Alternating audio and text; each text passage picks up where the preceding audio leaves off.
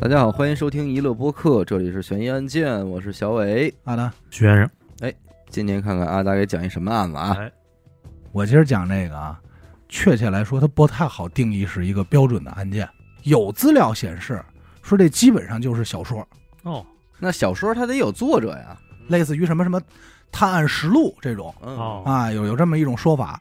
也有资料明确说出，说是确有其事，哎，哎，有真实事件。这改小编说，而成，哎，这小说是根据真实事件的实录所改编的。你不会偷谁剧本了吧？哎，不会不会，但确实挺像剧本杀的。觉得这个要改编成电影和剧本杀都相当的牛逼。哎，咱今儿就当故事分享出来给大家听一乐。好，这个案子呢，它只能发生在那个年代，哪个年代？聂个聂个，那个八十年代初，啊，也就是说八一年、八二年左右，四川省邛崃县嗯，大岩口村儿，这个岩就是山石那个岩，啊那哎，这个地儿现在还有，在九七年的时候，这个地方给划为了重庆，因为重庆后来不是称直辖市了吗？是，啊现在就归重庆了。如果有那边的听众啊，可以打听一下这案子到底是不是真实的。嗯，大烟口村儿这块儿呢，有一个水电站，这个水电站非常的小，有多小呢？里边一共就五个员工，哦，这五个员工分别是赵老大、刘老二、张老三、李老四和王老五。嗯反正这哥五个这姓儿呢，基本上可以说是占据中国半壁江山。反正我起的嘛，嗯，是，那是，一二三四五，年龄是这么排的。其次，这五个人的级别也是这么个级别，啊，哦，老大就是站长。老大岁数最大且级别最高，哎，就是站长。老二呢，副站长；老三，工程师；老四是维修班班长；嗯，老五，维修员。啊哦，我以为老五是厨子呢，没没没， 后勤维修员啊，所以基本上就是四个官儿管这么一个兵。哎，你别看这个水电站一共就五个人，但这工作在当年算是牛逼的。哎，铁饭碗，铁饭碗一啊，它不算累，风吹不着，雨打不着。嗯，你说出去呢，高低也算是技术人员，是嗯也算是我站长啊，哎，对吧？他有官职。对，你要按今天来说呢，这哥五个都算是公务员。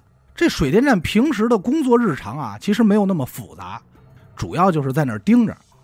这种工作就属于那种外人你来了看不懂，嗯，嗯但是真干起来了，你发现这事儿实操特别简单就。这么点东哦西，比如说你看这水压表嗯，到点儿你开闸，嗯，啊超超压了你一关阀门，谈不上专业，教你哥你你也会。啊，嗯，哎，就是培训两天就能上去，很模式化的工作。要真出了这种维修问题呢，人家也有那个专门的员工手册，调大牛逼过来修来，他们也来不了。但是这个工作啊，它有一个比较大的缺点，就是离家远。哎，你水电站嘛，它偏你交通不发达，那会儿要没有说水电站说接着建那个市中心或村里的，啊嗯嗯嗯基本上都在比较偏的位置，所以回家一趟不老方便的。这单位就给安排了，平时白天这哥五个在这上班，晚上呢就在离水电站不远，大概有六百米的位置，给他们租了一个院子，嗯，就相当于是单位的这种宿舍，员工宿舍，一排瓦房。但是晚上的时候，这水电站不能没人，值班，你高低得有一个值班的，嗯所以这五个人啊轮流值班。一九八二年四月七号的这么一个白天，这天早上第一个来到单位的是这刘老二，嗯，就这副站长，他来的比较早。四月那会儿呢，你想这天啊亮的还没那么早呢，嗯，还属于擦黑儿。那会儿这路灯也没有，天蒙蒙亮。他这人呢有一毛病，爱抽烟。哎，这抽烟的人都有一习惯，就往往是快到单位门口的时候，好点一颗。正好抽完了，你哎，进去了，对，正好边走边抽，到单单位门口叭一掐完事儿。他这天来的早呢，也没那么着急，在门口这儿点颗烟，四处看看，边看边往前走。这一抬头，在他们电杆子那儿挂一什么东西，啊，哦，哎，挺老远就看见了，晃晃悠悠，晃晃悠悠，他也看不清楚啊，就往前走。等走近了再看，嗷唠一嗓子说：“我操！”这电线杆子上挂的就是一人，他都没来及看清楚是谁，嗯，就看这人啊，浑身血道子，连滚带爬就喊杀人啦，杀人啦，跑了，出人命然后，赶快就往村里跑。很快，警方就到了，挂的这人是谁呢？王老五哦，还是同事啊，同事。到的时候，这老五肯定已经是死了。嗯，把这人拿下来一看，整个人可以说是血肉模糊，面目全非。但是你至少就是还是说啊，通过穿衣服啊，大概其特征能看出来是老五。嗯写着水电站员工 啊，啊，我操，嗯倒也不至于那么细致。 经过这个法医鉴定，这个人死于大动脉出血，也就是嗯脖子这儿咔啦来这么一下子。哦，作案这个凶器呢，其实有点接近于咱们嘴里说的这个耙子、哦，钉耙，哎，但没有那么大。你知道，农村有的时候有那大铁耙子，耙那炉灰，嗯，或者说是耙煤球，那先抓猪八戒呗。那跟肯定跟猪八戒没关系啊。啊，死亡时间呢，大概是头天晚上凌晨的三点到五点。通过法医检查这尸体的时候，就在这尸体的上衣口袋里发现塞着一张纸条。嗯，打开一看，这明显是哪本书撕下来的。我《哦西游记》撕下来 的，啊，西游记受天蓬元帅是不是？哎呀，啊哪本书撕下哪来有的？身上九个道子嘛？》，是，不像话，他妈九尺钉耙。嗯，那上头印什么呀？这上写着字儿的，印的字儿，你知道吧？这张纸上啊，用死者的血写着这么几个字儿，还有下一个。哎，那当场在座所有人吓坏了，嗯，说这这这杀人预告啊，这是。是，咱讲过这么多案子，敢向警察挑衅的有，但没有那么多。这这也就在金庸里有，呃，对。然后当时这个警方就分析说，你看啊，他要敢这么留条，这帮人一般说是说到做到。嗯，他也知道水电站那排班情况，因为头天值班的正好是这王老五啊，说明对这犯人摸得很清楚。嗯，很快，警方也来到了水电站进行调查。在调查的过程中，就发现这王老五在遇害的时候，应该还坐在水电站里看书呢，哦，等于是突然来袭，这么奇袭一下子。他在桌上放了一本书，像《西就游是记》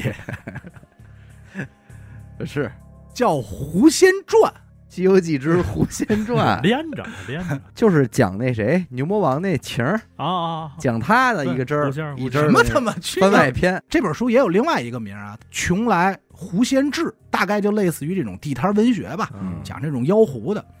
其中这书就有这么一页被撕下来了，这撕下来就是拿血写那字儿。哎还有下一个，等于他撕这书没有别的目的，就是想往这书上写字儿，哎，用这死者的当血，纸用。对，就这么简单。这一下，这整个案子的性质就变了。嗯，原本以为呢，就是赶快破案，找着凶手。现在这案子变成什么呀？优先保护其他人的人身安全。对，你还得防一手。那还有下一个呀？这明显这下一个指的是谁呢？就是水电站这哥四个其中一人。你就这么简单呗？这警方呢也是努足了劲儿，把这个水电站围得水泄不通，足足蹲守了七天，哎，白天黑夜就这么倒班看着。转眼这一星期过去了啊，什么事儿也没有。警方就嘀咕说：“这案子咱查是不查呀？咱不能一天到晚老守着这哥四个，他对不像话手哎呀。”手哪辈子去？你再商量说，跟这哥四说，那咱要不我们先把警力撤走？嗯，我看这两天也没什么事儿。这时候这四个人不干了，说你要撤警力，白天班儿我们能上，从此以后晚班儿我们可不去了，哎，对吧？要出了事儿丢了东西，别怪我，哎，爱他们谁去谁去，反正我们不去。嗯，这事儿就这么僵持着呀，警方那边也迟迟没有破案，也没有什么新的线索。但这件事儿在那个年代就属于大事件了，因为有老百姓说他这有狐仙志的事儿，就说会不会是妖狐啊？嗯看书看哎书，哎，你这说谁上身了？对这些咱这传，这事儿呢就传到市局的一个老警长，哎，老警员的这耳朵里了。这老警察一听说，哎，有点意思，我就喜欢来点这挑战性的。就啊自告奋勇说：“我来协助破案。哦，”这老警察姓什么呢？姓许嗯，啊，许林熙。哦，哎好是，嗯，长得浓眉大眼，嗯哎，头白头发不少，说话声音有点那，反正挺低的。一说嗯就哦，我知道，我哎哎和娃哈哈，哎反正挺挺睿智 啊，，啊，什么好看？这大聪明劲儿 大头也挺睿智。哎哎呦，我我会我会哎这种。这老许刚来的时候呢，对这五个人的背景啊做了一个简单的调查，嗯，嗯，就发现这哥五个关系啊不是很好。你瞧，这老大就是这个站长，为人比较老实，一向是和和气气的，跟谁呢也都没有什么矛盾，永远都是啊来了来了啊，请坐。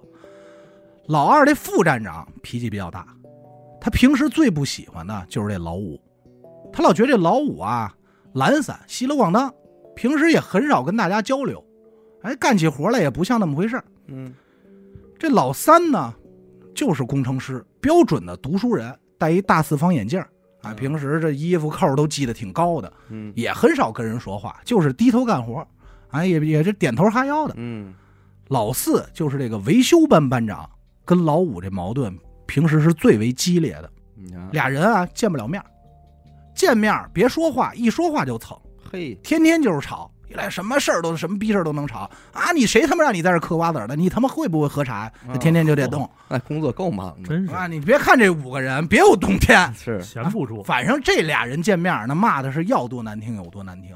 那就很有嫌疑了。哎，这老五呢，就是咱们所谓的这个死者，他本身啊就是这村里人，嗯，唯一爱好就是赌，嗯，哪有牌局儿哪有他。之前也不知道怎么着啊，就突然来这水电站工作了。这小子一家里没权，二没势，之前就是村里一地痞无赖，嗯整个就一小混混状态，所以很多人就好奇说他怎么能有这么好的工作呢？嗯，这是是怎么着？谁给他递话有钱了呀？嗯不知道。这老许这边刚调查清楚这哥五个情况呢，村长就找到这个徐警官，说咱这儿又出事儿了。啊，说今天早上啊，在他们这个宿舍区这门口捡着这么一张纸条。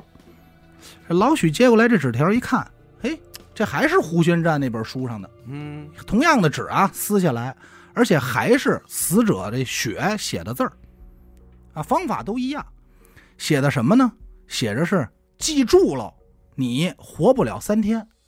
哦，哎呦，写给谁的不知道，就这张纸折好了，放在他们这个宿舍院儿这门口了。还得记住喽，哎，前头写的是记住了，你活不了三天。拿过这个纸条，这个许大茂啊，就开始不是那不是个图什么？拿过这个纸条，这个许警官就尊重点人警官，哎是是许林是夕许啊林哎夕，就开始琢磨，嗯就说哎这个到底怎么回事啊？这边村长也着急，嗯说怎么办呀？说要不咱们就把村里这个找上联防队队长什么的，咱就干脆把这村儿全给堵上，严严实实的，嗯连村子都围上，行不行啊？这老许一推眼镜，哦，不急不急，嗯啊你看啊，人家是这么分析的：之前那么多天都没事儿，是因为没人值夜班儿。哎，他只要不值夜班儿，这凶手就不好下手。没有这个时间，今天这凶手把这纸条留在宿舍门口，那就说明他要在宿舍杀人，哎，因为他知道你们肯定还不出去。嗯那咱只需要把这宿舍布控好了，不就行了吗？对，咱把这宿舍弄得水泄不通，我看他怎么进去杀人啊？嗯，这村长一听说有道理，还得是您呀、哎，要不说那个说，那您给着咱说说咱怎么安排啊呀、嗯首先，咱先介绍一下啊，他这个宿舍区啊，不是说咱想的特别大的一个厂区，是一个很大的四合院儿，明白，但是比一般四合院儿要大啊，大挺多的。这四院儿围着呢，其中有一排是这个平房，剩下三面儿都是墙，四四方方。外墙呢是二四的墙，也就是俩砖这么厚，还挺结实的。嗯大概有两米来高，不算特别高。这排平房正对着的就是这铁门的门口，这也是进这个院子院子的唯一出口。所以老许是这么安排的，这不是三面院墙吗？嗯除了正门以外，每面院墙在树林里蹲着一个人。哎，他工作很简单，就是你什么都不用干，你只要在这儿趴着看有没有人翻这墙。对，这样你还能减少兵力啊。对就仨人，一人一面墙，反正也没那么大，你视角够看，盯住了就完了。而到正门这块儿，这不有一铁门吗？铁门这儿有一个人在门口站岗，嗯另外一个人在院儿里绕着圈儿的巡逻，每大概半个小时，这俩人调一个。巡逻那个在门口站岗，站岗那个进去巡逻，换换班儿嗯换换班儿。所有人大概每两个小时换一班岗，啊，就是这么一个状态，等于院儿里是流动哨。嗯，每个执勤人员呢，随身还佩戴一个哨儿，哎，就那铁哨，嘟嘟嘟那个。这是考试没准哎，儿对，没有考考准你证的事儿啊，啊，就是这这确实人想的周到，因为那会儿也没电话嘛。是，只要你发现特殊情况，你就吹这哨儿。你想这村里黑灯瞎火，它也安静啊。对，只要这哨儿一响，你别说这山上了，山底下这村儿都能听见。嗯，老许呢，则带着其他剩下的联防队员和部分警察，在山底把这村口和山脚下给围住了。哎，只要山上哨一响，他们第一时间先把整个山给围了。哦要真有这凶手，你插翅难飞，跑不出去，这山你肯定跑不了。过了第一道你也过不了第二道，哎，想得很周密。但这么精密的部署啊，当事人这四哥四个不知道，因为老许怀疑说凶手很有可能就在你们四个人之中啊，对，对，对对，所以我不能告诉你们我们怎么安排的。你们能看见的就是有一个人在院里一直巡逻，哎，其他的你们也甭想，踏踏实实的。也跟你说啊，只要有我徐某在，我保你们一方平安。我倒要看看三天之内能不能有人取你性命。嗯，当天晚上哎呦，都没有到第三天你看啊，看，当天晚上全都安排好了，所有人都打着一百二十分精神在那儿盯着，嗯，啊，眼睛都不带错窝的。最重要的呢，就是门口和院儿里溜达这俩人，嗯在院儿里溜达的是联防队队长叫阿大，嗯在门口呢是副队长叫小薇，嗯尤其这个小薇是非常的心细，嗯，每次轮到他到院儿里去执勤的时候，他都会偷摸的潜在这四个人窗户根儿底下听会儿，挺好，哦，哎，说什么呢？听会儿墙根儿，说哎看看有没有什么动静啊？啊，啊，说没事儿。等到了晚上九点半左右，就看见这个老二副站长溜溜达达的走到老大门口，梆梆梆敲门，哎，就听老大在里头说：“进来吧。嗯，”也不知道人聊了什么啊，大概待了十分钟，老二就回屋去了。又过了二十分钟，老三也走到老大门口，梆梆梆敲门。哎，这回待了呢五分钟，回去了。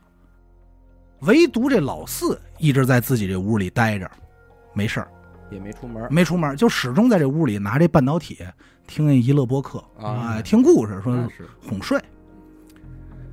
等到了晚上十点多的时候，就看见这各屋啊，啪啪啪开始熄灯了嗯。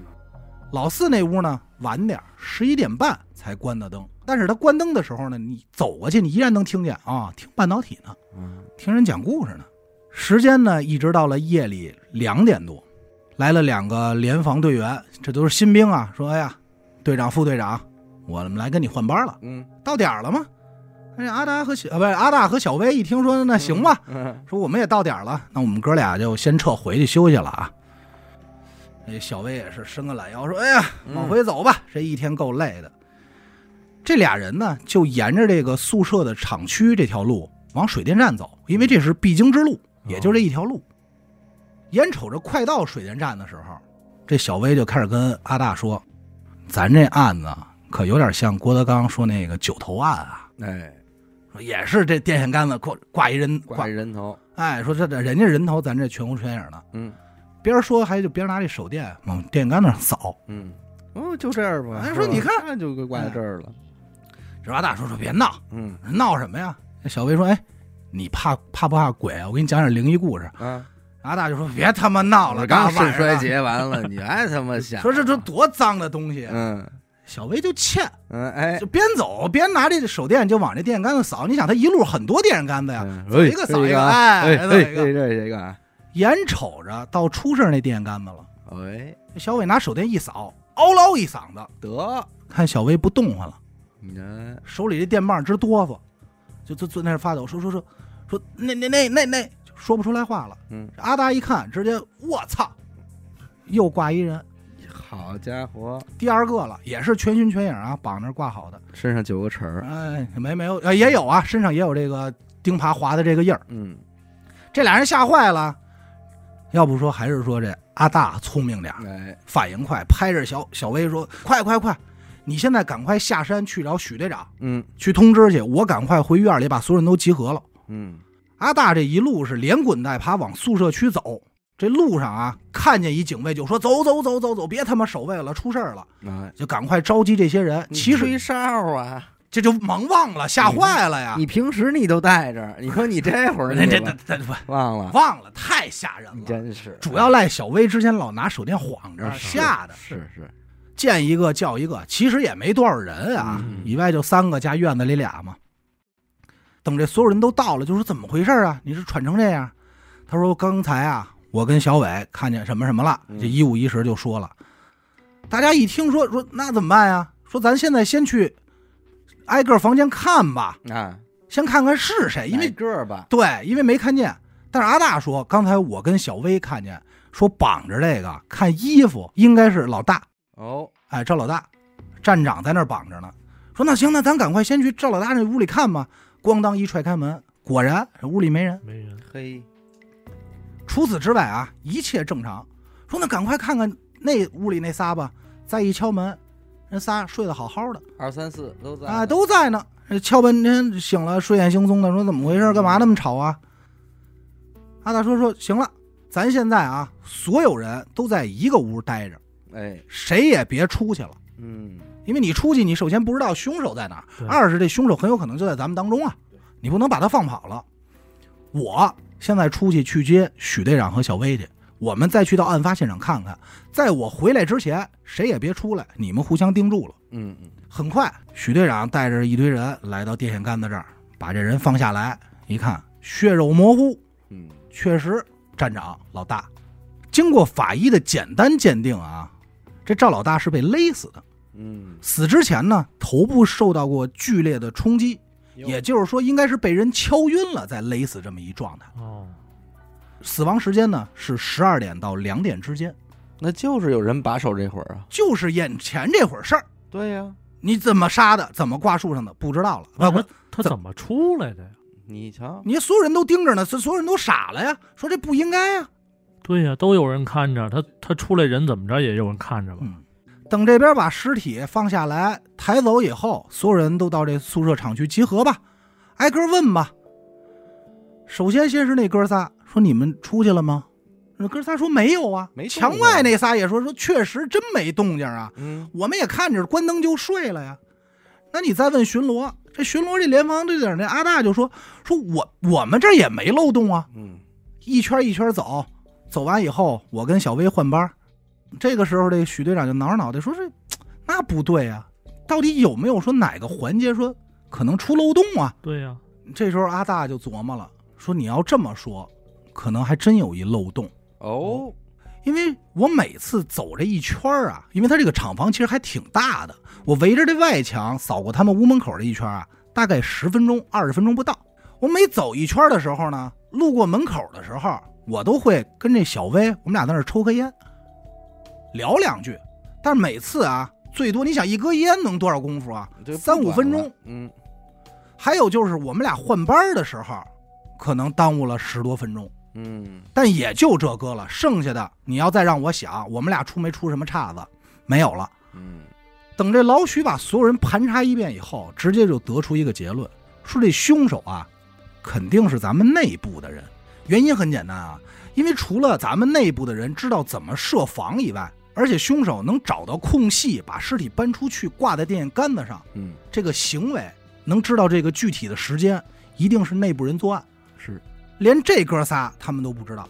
但是首先可以排除不是阿大和小薇，嗯，因为首先哥俩是互相巡逻着呢。对，就算有个疏忽，十多分钟再牛逼，六百多米完不还得成挂电杆子，做不到。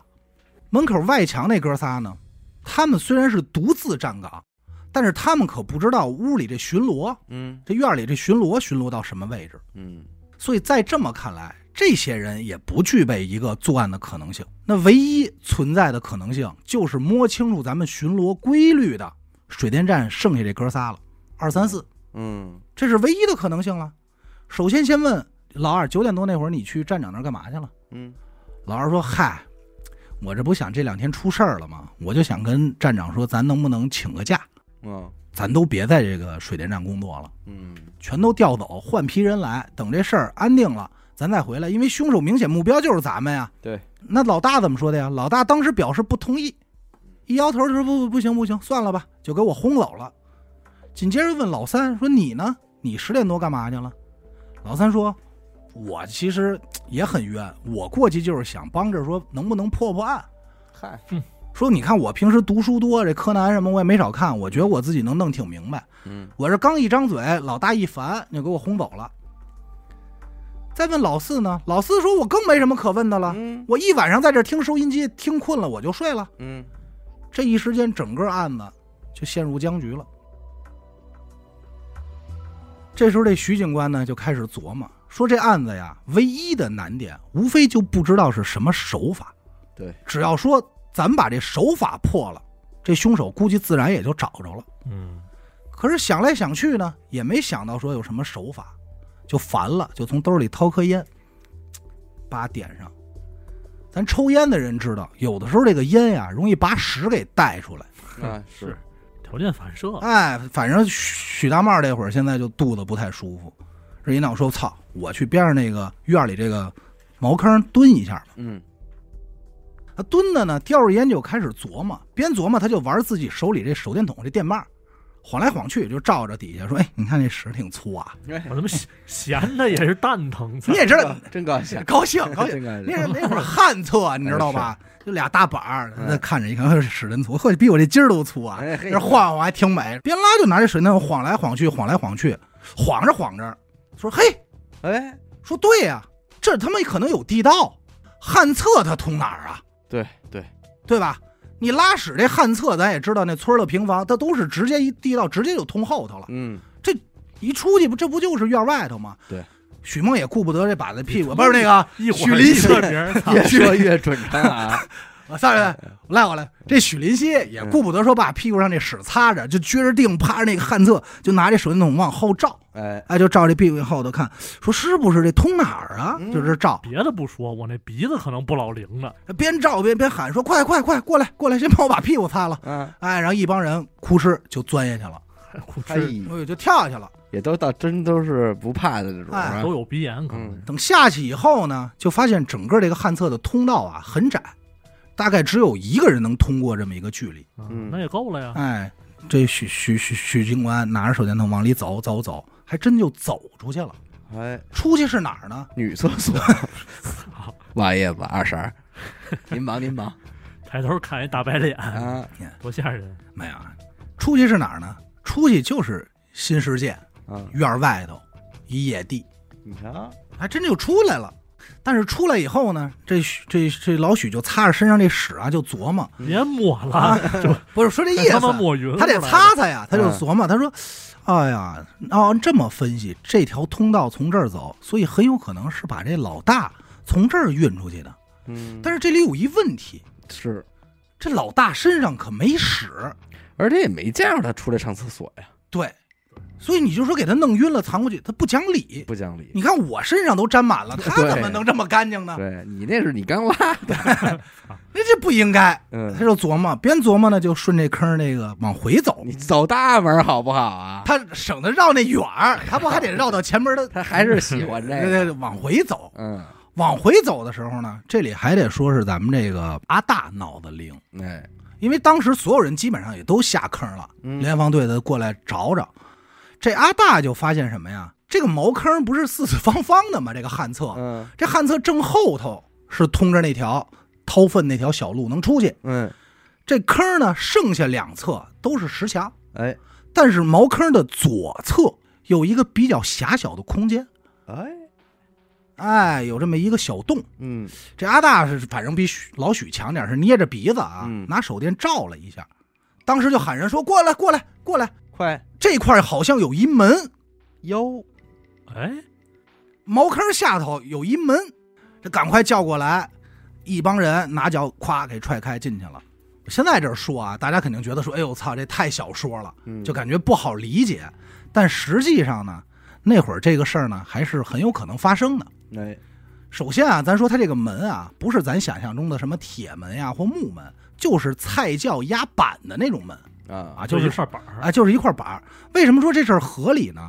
因为这事儿发生在八二年，嗯这院子的主人是谁不知道，但是八二年你再往前多倒个二十年，那就是一个比较特殊的时嗯时期，嗯是吧？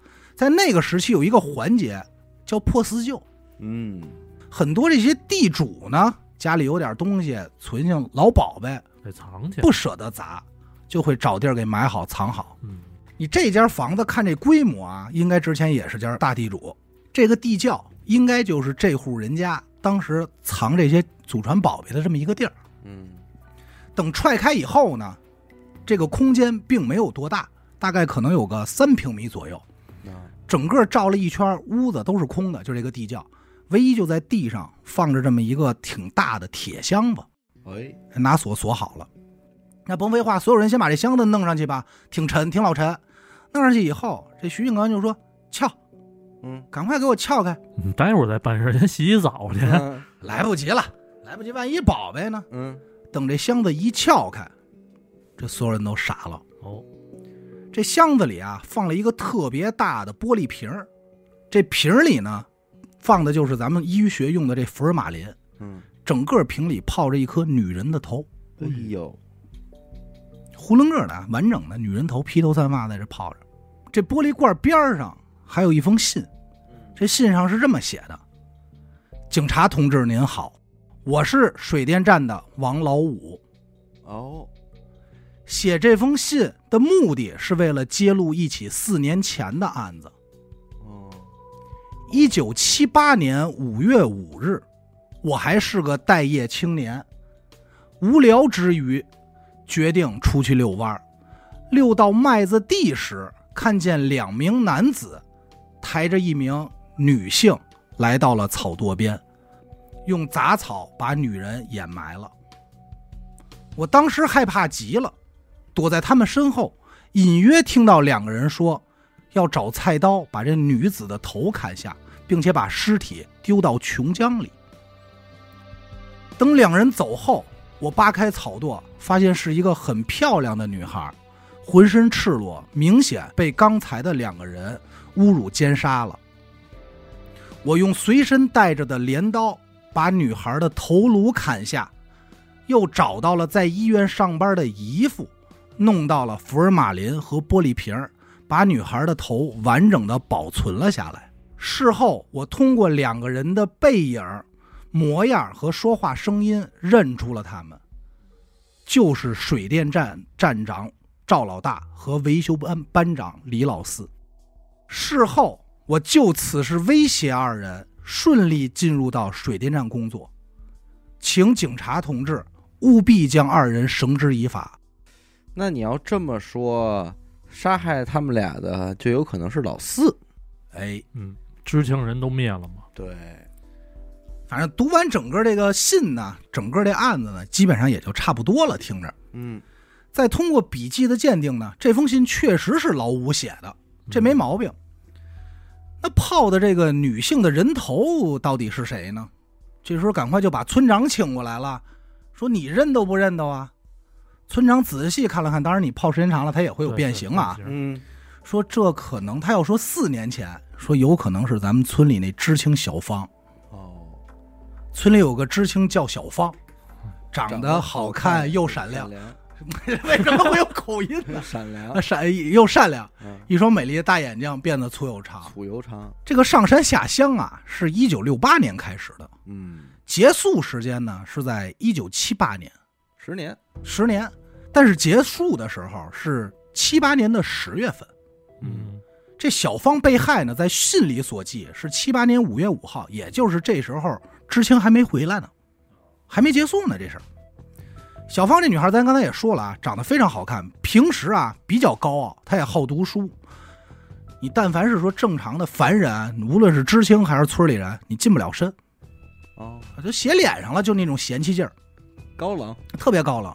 但是因为她特别好看，所以周边的村儿也都知道这么一美人儿，叫小芳。嗯，还给他起了一外号叫“冷美人儿哎，”。你就说你常人你近不了身，但也不知道怎么了，七八年那会儿这人就突然人间蒸发了，消失了，失踪了，怎么找也找不着。当时也是轰动了大营口及周周边各县的村庄的这些男性啊，嗯，也是竭尽全力，始终没找到。所以就分析说，那是不是跑路回家了？哎，有可能，而且说有可能说是跳江自杀了呃，你说不好，嗯这事儿也就不了了之了。但这信一出来呢，这原貌也就清楚了。现在老五死了，老大死了，唯一剩下就是李老四。二话不说，先给他扣了呗。哎，这边扣着老四，老四嘴里就喊冤，说我真没杀人，没这事儿，说这明显是他妈老五陷害我，扣帽子。扣帽子嗯。这时候这边那老二点了颗烟，说放你娘的屁，哦，别人不知道，但我可知道老五是当年怎么进的水电站。嗯丫就是有名儿的一流氓地痞。当年你力保他嗯和大哥说这人没问题，才进的水电站。你们中间没猫腻，我不信。哎哦，到这会儿了，你还不明白吗？嗯老五拿着这事儿威胁老大和你，结果威胁威胁威胁急了，你痛恨杀手，俩人都杀了，秘密保住。这老二倒挺明白，但这个时候，这徐警官沉思了，就开始坐那儿抽烟琢磨，越琢磨越说这他妈信啊写的有问题，怎么讲啊有破绽，有破绽。说你看啊，咱看他这个信的行文方式，明显是一举报信。嗯那他既然决定举报了，为什么不把这信直接交给警方呢？哎，为什么要藏起来？啊还藏这么隐蔽一地方？嗯他这么做唯一只有一个可能性，就是害怕自己哪天被杀人灭口了。嗯可是整个信件中啊，压根儿没提到说，假如我死了，一定是谁谁谁干的。对啊，没他可留没有这种话，也没有说留话给谁说，如果我死了，你到哪儿去找什么东西？嗯他可没有。这要不是说阿大眼尖，对，这老许下这屎坑子，这信就找不着了，你这老五就白死了呀。所以这老许就分析说，这事儿应该没这么简单。说着呢，又拿着这手电筒啊，走到这赵赵老大尸体边上，仔细的这么打量，看着看着，哎，果不其然，这老大尸体腰这一块儿嗯，有明显被绳子勒过的痕迹。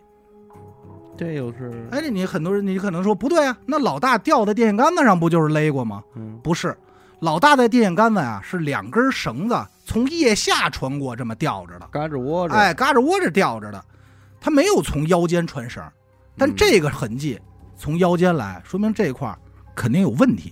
那这会儿在老大腰间发现这痕迹，只有一种可能性，嗯那就是搬运尸体所留下的。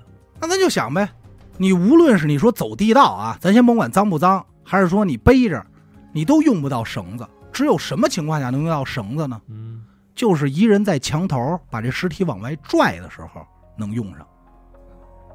所以说这尸体是他妈从墙这儿翻出去的。可是墙外边又有人哎，啊，对，这现在没解决，但是能找着推车的这个合理性。这徐警官呢，边抽烟就边笑，说：“那有没有这么一种可能性啊？嗯，嗯就是趁守卫都不在的时候，这人顺着墙头把尸体蹬上去的。守卫都不在，哎，那那其他人就问说，那什么时候守卫不在啊？咱打晚上八点，咱这儿就布控了呀。说那就只有可能是联防队队长阿大和副队长小威发现尸体之后，这块儿把大家集合起来。只有那段时间没守卫，可那会儿已经发现了老大的尸体啊，对呀，你这怎么弄啊？这时候，老许深吸一口烟，看着众人微微一笑。哼，你们你乐什么呀？我说的是徐警官，没有你的事儿。不是配合一下吗？说你们怎么就确定那俩人看见的就是站长的尸体呢？哎，哦，如果一开始挂在那尸体是一障眼法，他要是个假的，嗯等众人都集合之后，他再找空当把真的尸体搬运过去，挂在电线杆子上，这手法他妈不就成立了吗？嗯讲理，那在所有人都集合的时候，只有一个人能自由出入，这人是谁呢？嗯那就是你联防队长阿大。哦，因为你在叫人集合，转身你又跟人家说你去下山接我们，嗯，只有这个空档儿你是自由的。哎，还真是人，他怎么发现那门的呢？对，你看这个，要不他说怎么那么聪明呢？哎，他怎么就不能那么聪明呢就？是，嗯，他为什么不吹哨啊？嗯哎，打小的挂 着，按理说不能忘啊，对呀，没有这技能打小的事儿，嗯这就是慌了嘛。嗯那这时候这个阿大肯定是不承认，说哎你血口喷人，嗯，你喝哎，被发现了，有点羞涩。哎，你胡说八道！我没杀人，我们有什么理由杀人啊？嗯哎掰扯。老许说：“你先别着急，别激动啊，哎，别激动。只要是犯罪啊，咱一定能找着证据。啊嗯走，咱现在就先去赵老大那屋看看去。等到了站站长这屋呢，整个屋子是乱七八糟，但其他都不重要，只有一个东西非常重要，嗯，就是屋角晾着一件的确良的白衬衫 哎，啊，这也是那个年代的标志啊。嗯这时候老许看着这衬衫，直接就乐了，也就是这个衬衫成为了最终破案的关键。在那个年代啊，这个的确亮的衬衫可以说是标配，每个人一件儿。可即使这样，这衣服它也算是俏货，俏货，因为那会儿人基本上都上身的确良，然后底下是一个绿色的军裤，嗯要不就是蓝色的那种工装裤，就那种打扮嘛。这一般正式场合呢，稍稍正式点啊，就会穿这的确良这小白衬衫。那个年代呢，补给又没有那么充沛，不是说我有钱想买几件就买几件的，而且这东西也挺贵的。一般来说啊，每人每户就他妈这一件儿。哦，老大这尸体上穿着一件的确良，嗯，这屋里还晾着一件这衣服，这就不太可能。对他凭什么两件啊？他工资也没多拿。那也就是说，老大身上穿这件，如果按刚才推理说这有一个假尸体来说，老大穿这件应该就是凶手的衣服。哦，嗯，那这事儿就简单了，咱只要把所有人都叫过来，挨家挨户的查呗，谁没有这白衬衫，谁就是凶手啊。嗯，这多简单一道理啊！这边就开始调查。那咱们说这简短截说啊，很快就查到这个阿大他们家。阿大确实说嗯没有，要短儿了。哎，但是阿大说我没爹粮，我怎么了？不犯法我我对啊。他说你先别着急，嗯，别着急。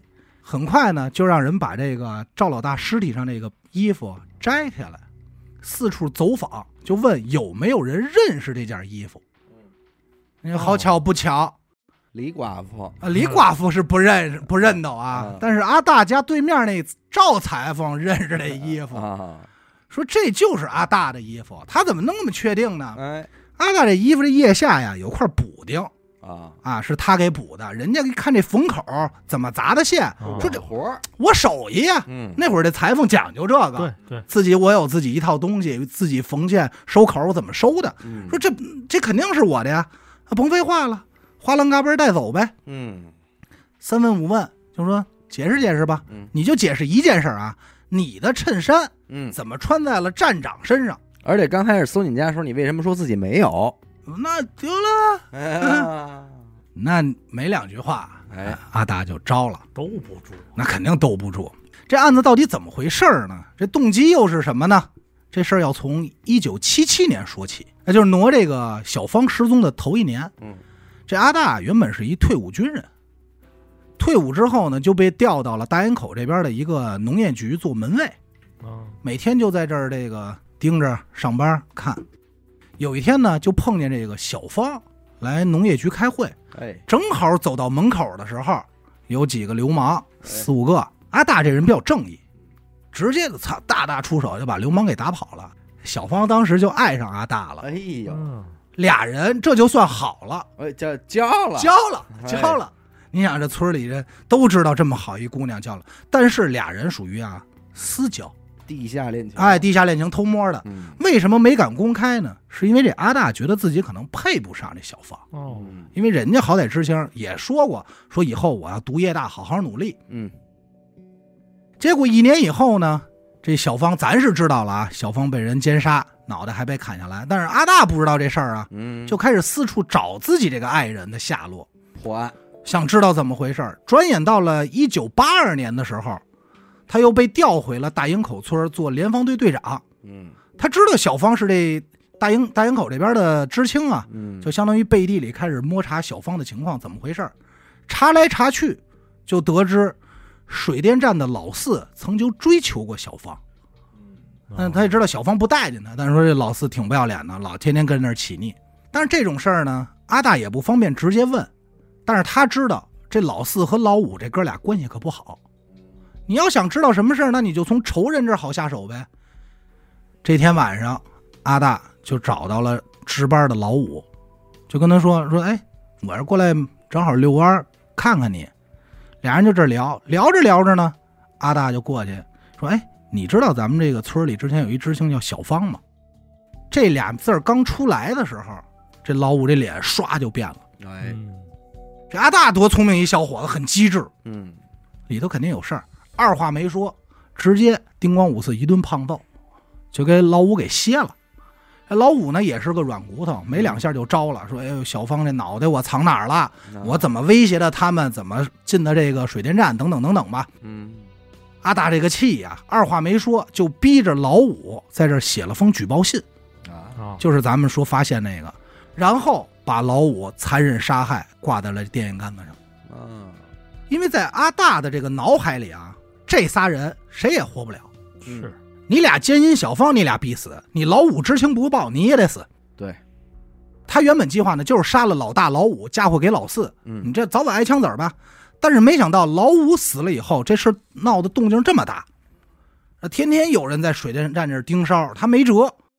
这哥几个后来晚上也不去水电站值班了，他就没机会下手，嗯所以才将计就计，找了布控的这么一个漏洞，嗯，先弄了一个假人，也是穿上老大平时穿那身行头嗯，白衬衫呀、蓝裤子，能差不多，用这个稻草还有棉花嗯填充的，绑得了，鞋一穿，反正挺粗糙。大晚上呢，这手电远处这么一照啊，不太容易露确馅。实也看不清看不出了，来，所以那时候他就需要演戏。趁晚上那会儿正好换班啊，他跟那个小魏溜达的时候，他一晃，所以他第一喊嗓子喊出来说是赵老大。哎，然后赶快把小薇支开。那他怎么杀的人呢？在十二点的时候，他不在院子里遛弯儿吗？嗯，，他在借这个功夫就偷偷潜入到了赵老大的房间里。哦，因为院儿里能活动的就他一个，对嗯进去以后呢，二话没说，是兜里揣着石头，先给敲晕了。敲晕以后，在屋里当时就给勒死了。啊，勒死以后，把这人腰上绑好绳子，就拖到了墙的墙角处，很黑。咱玩过专家电报，咱也知道，这要晚上村儿里要没灯，那有些地儿阴黑阴黑啊的，看不见。那你是真看不见。而且你就算你巡查，你也不会特意往那种地儿走。对，主要关注点其实还在活动的物理上嗯嘛。等这边都布置得了，他跟小薇这边换班儿往回走。小薇这边一发现尸体，他一嗓子轰走，所所有人一散，他再把剩下所有人都集合好了，假借去接许队长的名义，到那儿把尸体从墙上拽出来，嗯，再绑到电线杆子上，把假人换下来。但在这个过程中，他发现一个问题，就是他杀死的这个老大呀，没有穿着的确良。哦，所以他才不得已把自己做假人那身衣服给老大这穿上。啊，为了他自己这计划顺理成章的能完成呢，还特意在屎坑那儿说：“哎，这这儿一暗门啊！”啊，哎，这这都是一步步引导，就是为了让警方进这个圈套。这真相呢也是水落石出，最终的结果呢是，当时村里有很多这个村民嗯为这阿大请愿，说好人啊，哎，他真不是什么坏人，伸张正义，对，他就是报仇，但最后呢没用，依然是吃了个黑枣，枪毙了。毕竟杀人了，但比较胡闹的啊，是这李老四没死，没关几天就给放出来了，为什么呢？证据不足，对，嗯因为那个没没有证据了，你没法查了的。他就是死不承认。你不能说因为一颗人头和一哎颗举报信，你就说是老四就是流氓，对还，真而且是举报信还是还是那谁阿大让他写的嘛。是哎逼迫老五写的，所以你这是不成立，就给他放了。但是出来以后呢，所有单位这点屁事儿的逼事儿，他也传出来了，嗯也没人要，他就成一街溜子了。嗯，转眼到了八三年那会儿，有一天他这是进田里打兔子，看见一个十五岁小姑娘冲人吹口哨来着。哎啊，嘿喂，妞儿，这还还是有还这是个是不是？哎，当时边上几个村民直接就给扭摁那儿了。他虽然什么都没干啊，就给摁那儿了。流氓罪嘛。哎，八三年那会儿赶上严打，那你看，因为流氓罪给伢崩了。你看，保不齐小姑娘都是一团儿，可能哎，反正至此呢，说这事儿咱讲完了。啊，就按手法来说，其实可以算是个完美杀人。是，他这个时间差打得很好，起码算个高智商犯罪吧，呃对，嗯，反正在那个年代，为什么说只能发生在那个年代？一个是地道这个事儿它得成立，对。其次呢，就是他那会儿没没有监控，也没有路灯。可不嘛，但凡有监控有路灯，他这事儿就露馅儿了，嗯你完不成。那报仇的一个故事，其实还中间还是疏忽了。他那要可能不关关注到老大那身衣服，在屋里挂着呢嘛，对，对吧？他要没他要拿走了，这事儿就没地儿查。我是觉得啊，整个案子，反正我讲下来，我因为我查了很多资料，啊不同资料说的细节不太一样，我感觉最终的破案关键呢是这个许队长。嗯，他是这个，他要没有来的话，其实很多事儿都忽略了。但也就因为他太重要了，所以我觉得他的这个成分编造的比较可能性比较大。